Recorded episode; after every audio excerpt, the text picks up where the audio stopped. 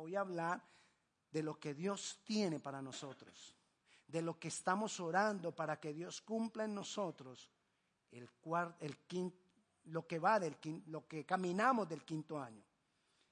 Y hay tres cosas muy importantes que debemos tener en cuenta para tener fe. Fe en lo que Dios va a hacer con nosotros. Fe en lo que Dios va a hacer contigo siempre. No en el quinto año, no en el sexto, siempre, en toda tu vida. Te voy a hablar primeramente de tres cosas para tener fe. La primera, el entendimiento a través de la palabra de Dios y del Espíritu Santo de quién es Dios. Eso nos va a dar fe para creer que Él es fiel. Préstame tu teléfono, por favor. Yo leí este pasaje, no está ahí y no va a estar tampoco como lo tengo acá. E Isaías 63, 7, en la nueva traducción viviente, dice así, hablaré del amor inagotable del Señor. Él, quien escribió, está hablando de que Él conoce a Dios. Y está hablando del amor inagotable de Dios. Alabaré al Señor por todo lo que ha hecho. Me alegraré por su bondad que le ha conseguido, que, que nos ha concedido a nosotros su pueblo, por su misericordia y su amor. Él dijo, ellos son mi pueblo, ciertamente me seguirán. Y se convirtió, Él se convirtió en nuestro Salvador. Cuando ellos sufrían, Él también sufrió. Cuando tú y yo sufrimos, Él ya sufrió por nosotros. Eso es conocer a Él y su obra. Y personalmente nos rescató. Entonces, la palabra nos enseña a conocer a Dios, lo que Él es y lo que Él ha hecho para que nosotros tengamos fe. Eso es lo primero. Lo segundo, que no olvidemos todo lo que Él ha hecho por nosotros. Nunca olvides todo lo que Dios te ha dado. Nunca olvides cómo Dios te ha guardado, cómo Dios te ha protegido. Nunca olvides los beneficios que Dios ha tenido contigo. Porque eso nos da fe para seguir adelante. Y yo te voy a pedir un favor en este instante. Piensa en alguna de las bendiciones, respuestas que Dios te ha dado mientras has estado aquí en esta iglesia. Porque como hoy le, vamos, le estamos dando gracias por estos cuatro años. Entonces, yo sé que Dios ha hecho muchos milagros tuyos antes o en otro lugar, pero piensa en las bendiciones que Dios te ha dado mientras has estado aquí. Las respuestas que Dios te ha dado mientras has estado acá. Los milagros que tú has visto en ti o en otros mientras has estado acá, porque eso también nos hace crecer la fe. Lo que yo, no solo lo que Dios ha hecho con nosotros, sino lo que ha hecho con otros. ¿Tienes pensamientos de eso? de lo que Dios ha hecho? Entonces yo te voy a pedir que le vamos a dar gracias a Dios por eso en lo que tú estás pensando. Pero lo vamos a hacer como se hace ceremonialmente con alguien a quien le damos mucho valor y a quien queremos honrar. Nos vamos a poner de pie y le vas a dar un aplauso a Dios diciéndole gracias. Gracias, gracias Dios, gracias Dios, gracias Señor. Gracias Dios por todo lo que has hecho, por estas cosas que recuerdo. Gracias. Gracias Señor.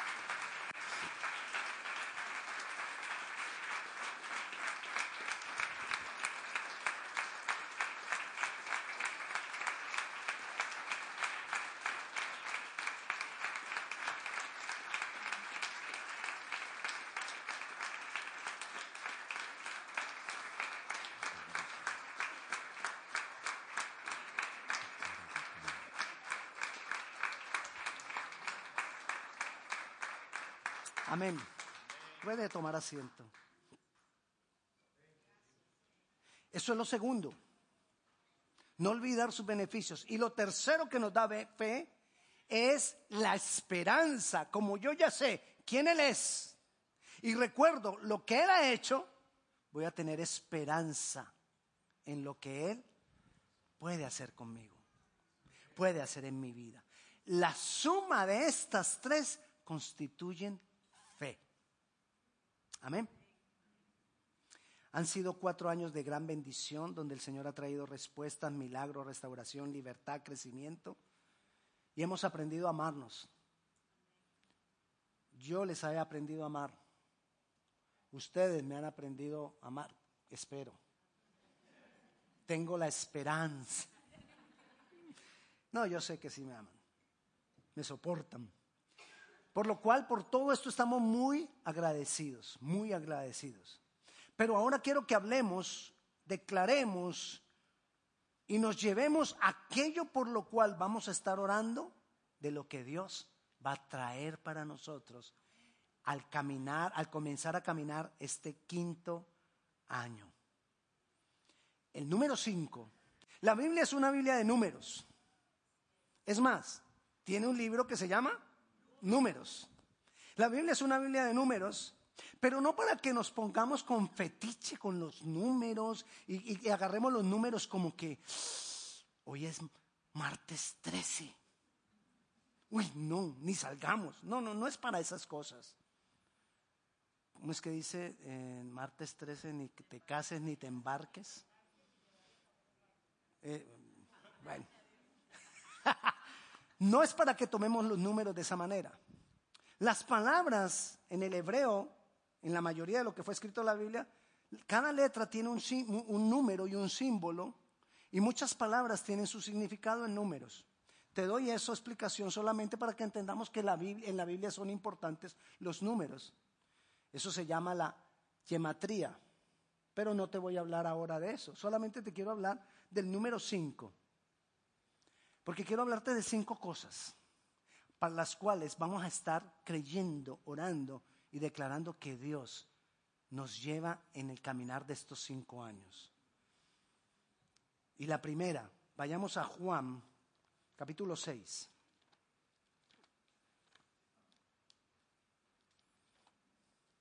en el Evangelio de Juan, capítulo 6, el versículo 11, está Jesús con sus discípulos y una multitud de gente que se enteró que Jesús estaba ahí. Y todos le siguieron. Y la gente fue y se agolpaba ahí donde estaba Jesús y estuvieron horas escuchando las enseñanzas de Jesús. Y entonces viene uno de los discípulos y le dice a Jesús, Jesús, ¿y qué vamos a hacer con este gentío? Ya tienen hambre, toca mandarlos para la casa para que coman. Y Jesús le dice a los discípulos, denle de comer ustedes. Nosotros, a todo este poco gente, ni siquiera con 200 denarios podríamos alimentar a toda esta gente. No tenemos ni plata. Y dijo, entonces, ¿qué tienen? cinco panes y dos peces. Traigan, denme los cinco panes y los dos peces. Y Jesús, con lo que ellos le entregaron que un jovencito tenía y lo dio para el Señor, con esos cinco panes que dio para Dios, eso Dios lo multiplicó, Jesús lo multiplicó. El cinco es tiempo de entrega, de dar, para que Dios multiplique de lo que nosotros damos. Y mi oración para esto es que nosotros entreguemos más y más y más de nosotros a Él. Que le entreguemos en este, en, este caminar del quinto año más de nuestras vidas. Entreguemos el pecado si nosotros entregamos el pecado a Él, vamos a poder caminar más en santidad, en obediencia. Entreguemos la ansiedad y las amarguras. La ansiedad y la amargura nos distraen de lo que podemos recibir de parte de Dios. Entreguemos nuestras capacidades. Un día yo les hablaba, nuestras capacidades a veces, cuando somos muy capaces, nos evita depender de Dios, porque nos volvemos profesionales. Un ejemplo de cómo las capacidades y el volvernos profesionales nos aleja de Dios. Le doy el ejemplo, no queriéndole decir, hermano, cada que usted se monte a su carro tiene que orar una cantidad de veces. No, solo para que entendamos que así somos también en las cosas de Dios. Este ejemplo. ¿Usted recuerda cuando usted manejó por primera vez? Dios mío, por favor, ayúdame. Recuerdo que una vez mi esposa dijo, Señor, ayúdame, porque iba a tomar la 66 por primera vez. Y oró, Señor, ayúdame. Y siguió por la 29. Ayúdeme, que Señor, voy a tomar la 66 por primera vez, ayúdame. Cuando yo le digo, y ella dice, ve, pero esto es muy tranquilo. Y le dije, sí, pero es que vamos en la 29. ¿A qué voy con eso? Las primeras veces uno ora a Dios. Pero cuando te vuelves, te vuelves profesional y capaz, ya no necesito a Dios, porque yo ya puedo, porque yo ya soy capaz. Entonces, ¿qué es parte de lo que tengo que entregarle a Dios? Mi capacidad que me volví ya un profesional. No te estoy diciendo que llegues al límite, ay, entonces ya no puedo manejar y tengo que orar como la primera vez. Te estoy dando un ejemplo extremo para que lo entendamos. Pero la verdad es que cuando nosotros somos capaces de muchas cosas, no oramos. Porque yo ya lo sé hacer. Cuando tú tienes tu trabajo en orden, no oras. Porque tú ya sabes hacer tu trabajo. Pero cuando te, te dan algo nuevo, ay, hay que orar. La idea es que siempre dependamos de Dios. Entrégale tus capacidades. Entrégale el dinero que a Él le corresponde. Qué difícil a veces es aprender a diezmar, es aprender a darle a Dios lo que a Él le corresponde de dinero. Pocas veces te hablo de dinero. Y ahora no te voy a hablar de dinero, no te preocupes. Pero sí de que debemos entregar. ¿Tú quieres santificar tus bienes? entrégale lo que a él le corresponde. Tú quieres guardar tu economía, entrégale lo que a él le corresponde. Echa tu pan sobre las aguas y después de un tiempo lo recogerás. Pero ¿qué pasa el pan en el agua? Crece. Échalo sobre las aguas y crecerá. Entrégale el dinero que a él le corresponde. Y entrégale, dale a él alabanza y adoración.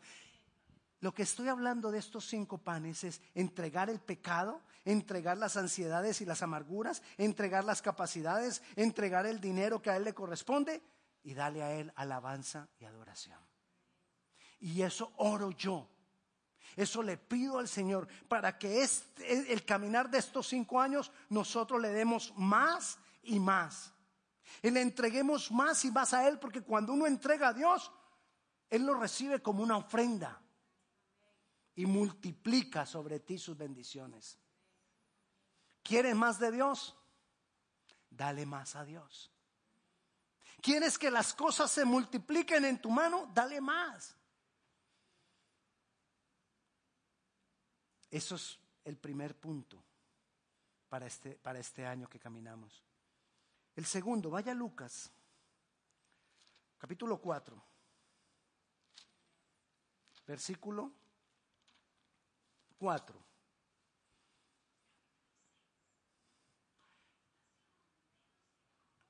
Hay una Biblia hablando por ahí. Cinco son los libros de la Torá lo que en la Biblia se llama la ley. Cuando usted lea en el Nuevo Testamento la ley, es los cinco primeros libros de la Biblia. Ellos consideraban que esa era la ley que Dios les dio. Y es así. Y Lucas capítulo 4, versículo 4 dice, Jesús respondió y dijo, escrito está no solo de pan vivirá el hombre, sino de toda palabra que sale de la boca de Dios. Amén. A lo que yo voy que en este caminar de estos cinco años, yo le pido a Dios y declaro que vamos a alimentarnos más y más de la palabra de Él. Que vamos, que Él se va a revelar en, la, en, su palabra a nosotros. Que cuando tú leas la palabra, el Señor se va a revelar a tu vida en eso que, que, tú has leído. Esa es mi petición para Dios. Y eso es lo que yo voy a estar declarando este año. Que el Señor, cada que abrimos la palabra, se nos revela a nosotros. ¿Cuál es la responsabilidad de Él? Revelarse a nosotros. pero ¿cuál es la tuya y la mía? Leerla. Así que si no la leo, no pasa nada. Pero si la leo, que Él se revele a nuestras vidas, que Él se haga carne en nosotros, que Él se manifieste en nosotros, que esa palabra la entendamos de una manera profunda. Van dos cinco, cinco panes, cinco libros. Quiero que vayamos a otros cinco. Vayamos a Mateo, capítulo 25. Versículo, le voy a leer desde el 1 en adelante. La parábola de las diez vírgenes. Entonces el reino de los cielos será semejante a diez vírgenes que tomando las lámparas salieron a recibir al esposo. Cinco de ellas, ¿cuántas? Prudentes y cinco insensatas. Las insensatas tomando sus lámparas no tomaron consigo aceite, mas las prudentes tomaron aceite en sus vasijas juntamente con sus lámparas. Y tardándose el esposo, cabecearon todas y se durmieron. Y a la medianoche se oyó un clamor. Aquí viene el esposo, salid a recibirle. Entonces todas aquellas vírgenes se levantaron y arreglaron sus lámparas. Y las insensatas dijeron a las prudentes, danos de vuestro aceite porque nuestras lámparas se apagan. Mas las prudentes respondieron diciendo, para que no nos falte a nosotras y a vosotras, id más bien a los que venden y comprad para vosotras mismas. Pero mientras ellas iban a comprar, vino el esposo, y las que estaban preparadas entraron con él a las bodas y se cerró la puerta. Después vinieron también las otras vírgenes diciendo, Señor, Señor, ábrenos. Mas él respondiendo dijo, de cierto os digo que no os conozco. Cinco vírgenes que mantuvieron el aceite en sus lámparas. Lo que yo le pido al Señor para este, para este quinto año de nuestro caminar es que el aceite del Espíritu Santo sea en nosotros, que la unción del Espíritu Santo sea en nosotros. La unción nos lleva a obediencia. La unción rompe los yugos, nos lleva a libertad. La unción nos lanza a hacer la obra del Señor, a hacer la voluntad de Dios. Necesitamos la unción para agradar a Dios. Necesitamos de la unción del Espíritu Santo.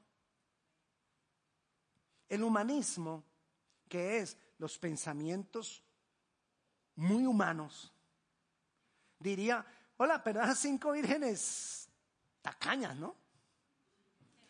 Sí, no repart ¿Cómo así que no le dieron a las otras? Habría que compartir la unción. Es algo personal. Está bien que otro hermano ore por nosotros, está bien que yo ore por ti y eso te activa. Pero si tú no llenas tu, lámpara, esa activación se queda ahí. Es como que yo prenda un carro y el carro me prendió pero no tiene gasolina. ¿Qué pasa con el carro? Se apaga. Igual pasa cuando otra persona con su unción ora por nosotros, me activa, me encendió, pero yo necesito ponerle aceite a la lámpara. Y yo pido al Señor que en este caminar de estos cinco años, la unción del Espíritu Santo esté con nosotros. Que cuando tú vas de rodillas al Señor y le dices, Señor, dame de tu Santo Espíritu, mi oración es que el Espíritu Santo se manifiesta y se revela tu vida. Esa es mi, oración y mi declaración para este año. Pero si tú no vas y no le pides al Señor que te dé de su Santo Espíritu, no va a pasar nada. Dios nos ha dado cinco sentidos. ¿Para qué nos dio Dios los cinco sentidos? Los cinco sentidos me dejan percibir, es percepción. Los cinco sentidos son percepción, me dejan percibir el mundo exterior. Si no fuera por los cinco sentidos, yo no me doy cuenta nada de lo que pasa fuera de mi alma. Todo lo que pasa fuera de mi alma me doy cuenta a través de los cinco sentidos y para eso Dios nos dio los cinco sentidos, para percibir lo que hay de fuera de nosotros de una forma natural. Entonces, los cinco sentidos representan la percepción de la vida, del mundo, la cosmovisión, así como para ponerlo así como, como bien bonito, como conferencista. Y pongo cara de conferencista. La cosmovisión de la vida. Bueno, es cómo veo yo la vida. Eso es la cosmovisión. Cómo yo miro las cosas. Cómo yo percibo todo lo que está fuera de mí. ¿Recuerdan el versículo que nos vamos a memorizar? No os conforméis a la manera de pensar de este siglo, sino que yo necesito ser transformado por medio de la renovación de mi entendimiento para poder conocer la voluntad de Dios. Cuando yo soy transformado en mi manera de pensar, voy a tener la cosmovisión divina, la percepción divina del mundo. Cuando tú te metes con Dios y Dios te llena de su Santo Espíritu y tú después vas y te relacionas con las personas, tú empiezas a ver las personas de una manera diferente. Tú tienes misericordia. Tú sientes amor. Personas que quizás antes tú decías, ay, y, hay, que, y hay que orar por esa persona. Cristiano, ya uno. Pero si no está lleno de Dios, ¿por qué no oras tú? Es que, ah, no sé. Pero cuando tú tienes la percepción divina, tú no miras la condición de la persona en su, en su, parte externa. Tú miras el dolor y tienes compasión, sientes amor por la necesidad de otro. Y no importa cómo huela, no importa que si, si, no importa nada, tú te acercas. Porque cambia la percepción lo que yo oro por nosotros en estos cinco, en este quinto año de caminar, es que el Señor nos dé, así como nos dio los cinco sentidos para tener una percepción natural, que active nuestros sentidos espirituales para que nosotros tengamos una percepción divina del mundo, para que tengamos una cosmovisión divina del mundo. Una conmovisión como Dios lo ve, una, que, que nosotros podamos ver la gente como Dios la ve, que nosotros podamos ver el mundo como Dios lo ve, que nosotros podamos ver los problemas como Dios los ve. Cuando nosotros tenemos esa manera de pensar, todo cambia a nuestro alrededor. Y la quinta cosa por la cual vamos a estar orando está en Primera de Samuel, primer libro de Samuel. Acostumbro a decir muchas veces primera de Samuel como si fuera una carta, como en el Nuevo Testamento. Es primer libro de Samuel, capítulo 17, versículo 40. Es el momento en que David se enfrenta a Goliat. David enfrentándose al gran gigante Goliat. David, un adolescente, un muchacho. Lo describen calvo, como de unos 55 años. No, ese soy yo. Dice que David era de rizos, que todo bonito. Y él, él era pequeño, él no era grande. Y se enfrentó al gigante David, perdón, al gigante Goliat, con cinco piedras. Goliat estaba con una espada, con una lanza, con armadura, grandototote, porque era un gigante, haga de cuenta, más grande que los que juegan baloncesto de la, de la NBA, más grandecito que ellos, más grandecito que el grandecito de ellos. Y David pequeño y con cinco piedras lo venció. ¿Y sabe por qué lo venció con cinco piedras? Porque él dijo, vengo en el nombre de Jehová de los ejércitos. Ante ti que te has revelado y has hablado del ejército del Dios vivo. Esas cinco piedras representan la autoridad que tenemos nosotros en Dios, que no es con las armas del hombre, Porque las armas de, de Goliat eran jabalina, perdón, espada, jabalina, armadura, producidas por el ser humano. Lo que cogió David era producido por Dios. Cinco piedras del río, donde en la mano no había, la mano del hombre no había entrado. Eran piedras lisas. Dice el, el 1740, dice y tomó su callado en su mano y escogió cinco piedras lisas del arroyo y las puso en el saco pastoril en el zurrón que traía y tomó su onda en su mano y fue hacia el filisteo. Y con esas piedras lo derribó. Lo derribó con esas piedras.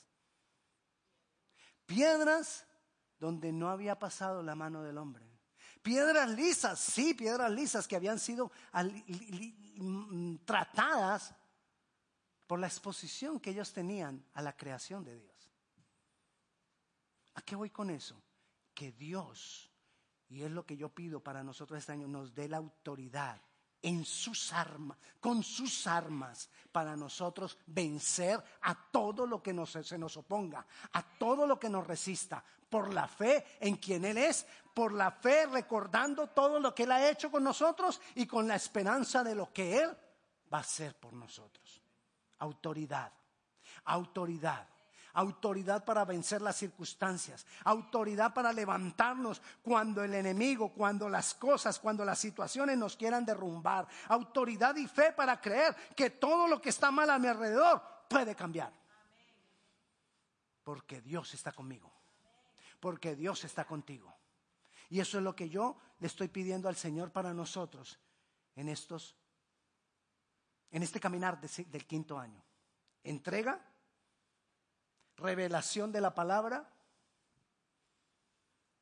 la unción del Espíritu Santo en nosotros, una visión, una cosmovisión de la vida de acuerdo a Dios y autoridad para vencer todo, todo lo que se nos opone. Así que yo le invito a que nos pongamos de pie y vamos a orar por esto.